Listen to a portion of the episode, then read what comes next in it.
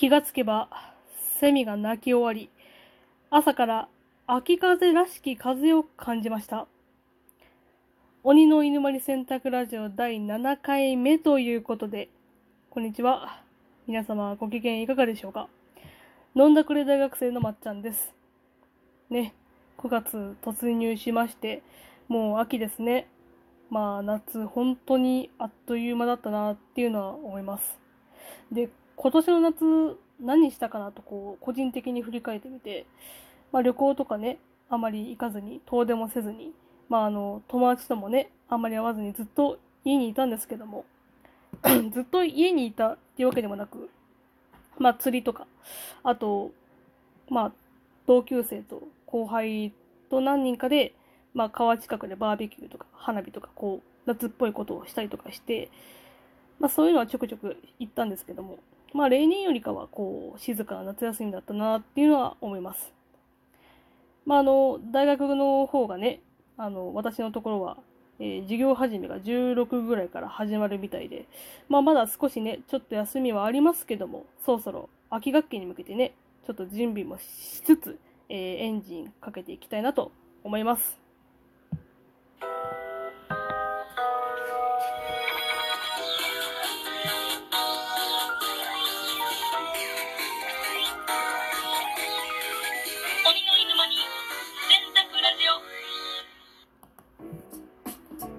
はい。まあ、そんな夏を過ごしたんですけども、この前、地元の友達と、アングスと不安という映画を見に行ってきました。まあ、私は映画がとても好きで、まあ、いろんな作品を見るんですけども、特に好きなジャンルは、ホラー映画がとても好きです。まあ、日本のね、ホラー、J ホラーとか、まあ、海外のホラー映画、いろんな作品を見るんですけども、このアングスと不安っていうね、ポスターを見たら、いかにもこう、ホラー映画っぽい感じなんですけども、実はこの映画、娯楽を趣旨としたホラー映画ではないんですよ。今回はこのアングスと不安、一体どんな作品なのか、そしてまあ私が見た感想などを、まあ、ネタバレしない程度で、まあ、紹介していきたいなと思います。まず、どんな作品なのかと言いますと、1980年にオーストリアで実際に起きた殺人鬼、ベルナー・クニーセクによる一家惨殺事件を映画化にした実録のスリラー作品です。刑務所出所後の殺人鬼が強靭が感じる不安やプレッシャーによる異様な行動と心理状態を凶暴かつ冷酷、表情などをタッチと、えー、斬新なカメラワークを用いて表現した作品自体が異常とされる衝撃作品衝撃的作品だと言われています。で、1983年に公開されましたけども、当時はそのショッキングすぎる凄まじい内容により、えー、公開当時、本国オーストリアでは1週間で上映が打ち切り、ヨーロッパ各国では上映が禁止など、まあ、世界各国で上映が禁止された作品です。まあ、すごくね、伝説なあの作品と呼ばれているいるみたいなんですけども、その作品が、まあ、37年の時を超えて、ついに日本に上陸したということで、まあ、あまりね、あの、CM とかでも宣伝とかなく、まあ、映画2の方はね、前々から知っていたみたいで、で、まあ、SNS とかツイッターとかでも情報はね、あの、回っていて、で、私はこの作品を知ったのは、まあ、YouTube で知ったんですけども、タック TV っていう、まあ、私が好きな YouTuber さんが、まあ、この作品を紹介していたのを見て、ちょっと面白そうだなとこう、気になって、で、まあ、見に行こうかなっていうふうに思ったんですけど、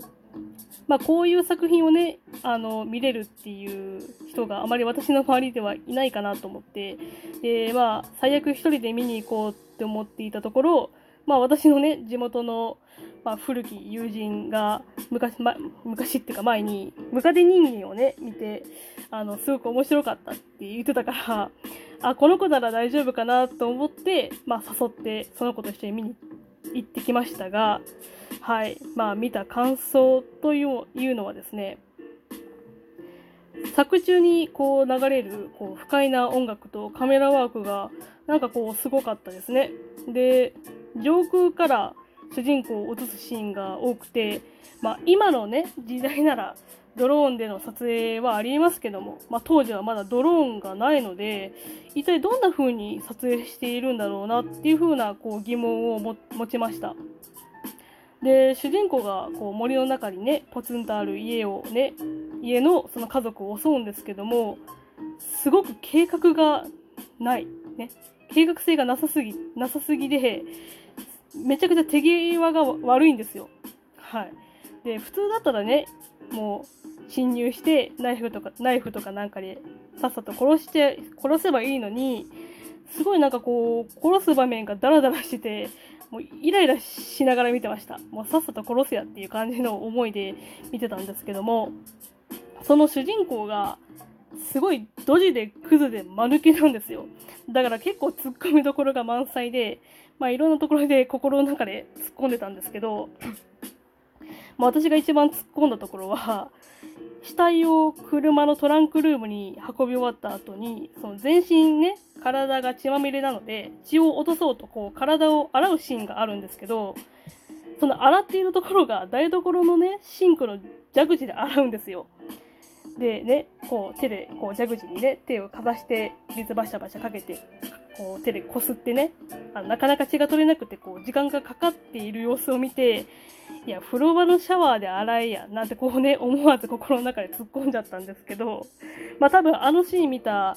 人たち全員同じことを思ったかなと思います。で、結構ね、こう、グロいのかなってこう予想したんですけども、そこまではグロくはなかったかなと思います。まあ、あくまでも個人的な意見なんですが、まあ私にとっては、まあ、ちょうどいいグロさかなっていうふうには思いました。で、そのね、家の可愛い娘さんをこうぐさぐさ刺すシーンがあったんですけど、まあ真っ暗なところで殺していたので、あまりよく見えなかったなっていうふうには思いましたし、まあ、ちょっと気持ち悪いなって思う場面は、その刺して、その娘の死体をな、娘の死体の血をごくごく飲んでいるところは、なんかちょっと、主人公がね、ごくごく飲んでいるところは、なんかちょっと気気分が悪かったなっていうのは思いました。まあ飲んだ後はね、そのゲボゲボ吐いていたので、じゃあ飲むなや、なんていう風にまた心の中に突っ込んじゃったんですけども、まああと、そのね、家に飼われているミニチュアダックスが出てくるんですけども、めちゃくちゃ可愛いんですよ、これが。もうキュンキュンしちゃうくらい可愛いんですけども、普通こういうね、動物とか出てきて、まあ、か弱い動物が先にね、無残に殺されそうな感じなんですけども、殺されないんですよ、これが。で、この主人公っていうのが過去にね、動物をこう殺したことがある過去があるんですけど、え絶対殺されそうだなって思いながら見てた見てたんですが、なぜか殺し殺されずに、で、その犬なぜか主人公に懐くっていう、ちょっとなんかこう不思議で、まあ私はちょっと笑っちゃったんですけど、まあその犬も、その飼い主がね、殺されていくところを見ているのに、あの犬はどんな思い思いっていうかどんな気持ちなのかなっていうふうにちょっとふと疑問に思いました。はい。でまあ一番ね個人的に印象が強いシーンは、まあ、主人公がね分厚いソーセージをこう手づかみでかぶりつく場面がまあ多々あるんですけどもそれ見てすごいソーセージが食べたくなりました。無性に。ちょっとなんかこう気持ち悪い感じでこう食べるんですよ。なんかそれがちょっとね、食欲を注ぐっていうか、こう、あソーセージ食いてみたいな気分になりましたね。もちろん、あの、見終わった後、居酒屋でソーセージは食べましたけども。はい。で、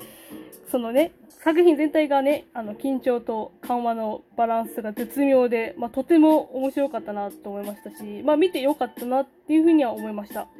まあ、中でもね、作品で出てくるそのワンちゃんがとても癒しで、すごく面白かったです。はい。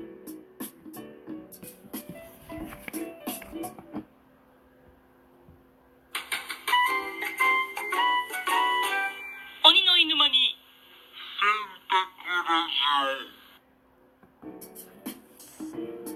さあ、今回はアングスと不安の作品紹介や見た感想などをお話ししましたけどもいかがでしたでしょうか？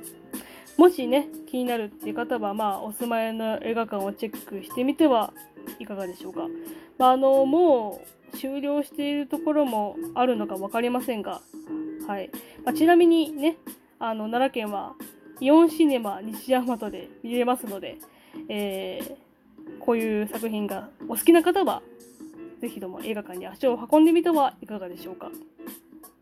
まあ、あまりこういうね、なんか映画とかそういう作品をね、こうかん自分のこう好きにね、感想など述べるのが、まあ、ちょっと苦手なんで、まあ、大体こんな作品でしたよっていうのをね、伝われば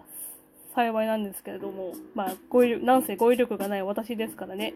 ちょっと何言ってるのかわからないかなと思いますが、はい。えー、今回も最後までご視聴いただきありがとうございました。